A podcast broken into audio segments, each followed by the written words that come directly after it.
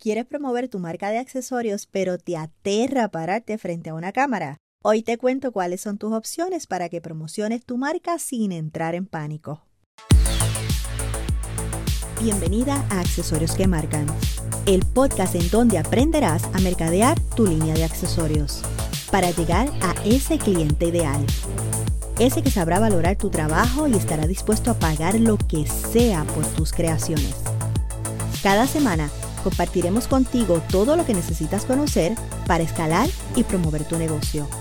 Hablaremos de ventas, publicidad, redes sociales y más. Serás guiada por un especialista en marketing y educadora en el diseño y confección de accesorios. Quédate aquí, porque lo que estabas buscando para lanzar o hacer crecer tu línea de accesorios lo acabas de encontrar.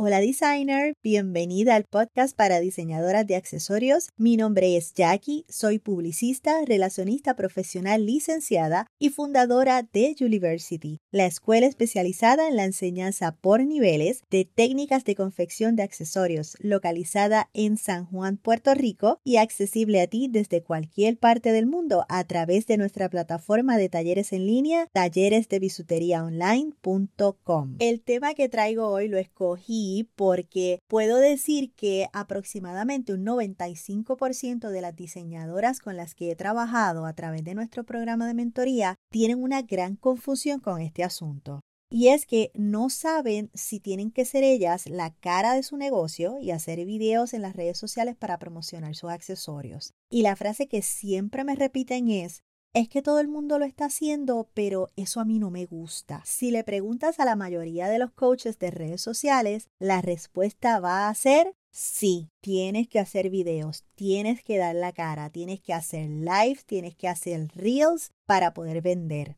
Pero yo te voy a dar mi opinión basada en mi experiencia con mi propio negocio y con lo que he visto en las marcas de algunas de nuestras clientas de mentoría. Primero, tenemos que establecer qué tipo de marca tú tienes. ¿Tienes una marca personal? La línea lleva tu propio nombre, o sea, tu nombre y apellido es el nombre de tu línea. Lo que ofreces es tu servicio como diseñadora. La voz de tu marca es personal, de tú a tú con tus clientes. Los textos que escribes los escribes en primera persona singular. Por ejemplo, yo he creado, así es como yo lo hago, yo personalmente te atenderé. Si este es tu caso, tú eres la cara de tu línea. Tienes que crear esa conexión con tus clientes porque ellos van a querer saber quién es la persona detrás de ese nombre propio que llevan tus accesorios. Así que en este caso no te puedes escapar de tener que hacer videos regularmente y mostrar quién es la diseñadora de la línea. Si eso no va contigo, piénsalo bien antes de ponerle tu nombre a la línea y si ya lo hiciste, entonces considera hacer un rebranding.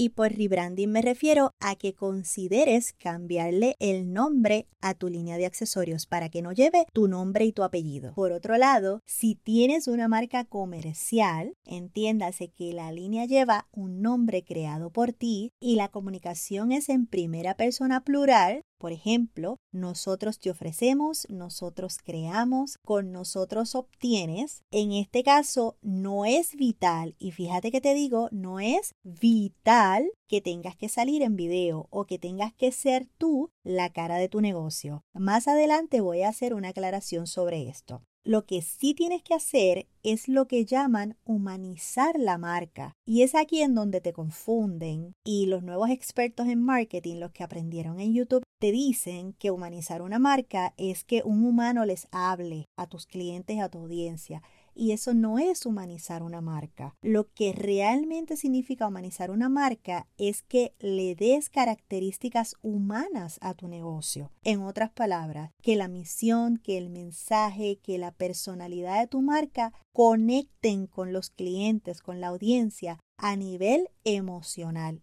Eso es humanizar una marca. Por eso los anuncios de Coca-Cola, los de Disney, los de Nike, entre muchas otras, están cargados de emociones para lograr esa conexión con la audiencia. Ahora bien, Aquí voy a hacer la aclaración. El mostrar quién está detrás de la marca hará que las personas confíen más rápido y ese proceso de conversión de prospecto a cliente ocurra en menos tiempo. Por eso te dije que si tienes una marca comercial no es vital hacerlo, pero si lo haces definitivamente te va a ayudar a crecer más rápido. Pero mi mensaje para ti hoy es que si el solo pensar pararte frente a una cámara te da ansiedad y no te deja hacer nada más y por ende tienes tu línea de accesorios estancada, hoy te digo que tienes otras formas de poder mercadear tu marca comercial y es humanizándola, dándole características humanas. Busca papel y bolígrafo, que te voy a dar cuatro cosas que puedes hacer para humanizar tu marca y que vas a poder implementarlas de inmediato en cuanto termines de escuchar este episodio. Número uno, cuenta historias o el famoso storytelling. Y esto se trata de hacer publicaciones en las que compartas pequeñas historias o pequeñas anécdotas sobre tu negocio, sobre la pieza que se muestra en la foto que publicaste, sobre alguna situación o algún review que alguna clienta te haya dado o algo curioso que te haya pasado con una clienta y hagas los relates como, como una historia, como contando lo que sucedió. Y de esta manera pues la gente puede ver ese lado humano de tu marca. Número dos, tienes que lograr conectar con la audiencia, tienes que interactuar con tu audiencia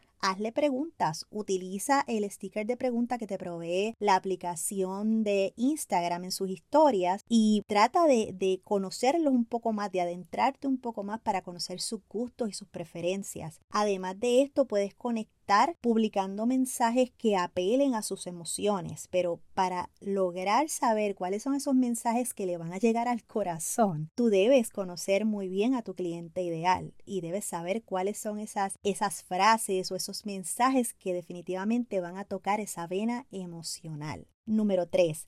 Muestra lo que pasa detrás de cámara. Déjalo ver un poco sobre tu negocio, sobre tu proceso, para que conozcan cómo se hacen tus piezas y en dónde son creadas. A las personas les encanta, les, les interesa ver esa parte de tu negocio. Y número cuatro, apoya una causa social. Selecciona una causa social que sea muy cercana a ti y envuélvete en ella. Demuéstrale a tu audiencia que tu marca tiene un compromiso con el desarrollo de la sociedad. Como ves, hay muchas formas de poder promover tu línea de accesorios sin que tengas que bailar en Instagram ni señalar palabras en el aire que nadie puede leer. Aplica alguna de estas tácticas y monitorea el cambio en la percepción de tus clientes sobre tu negocio.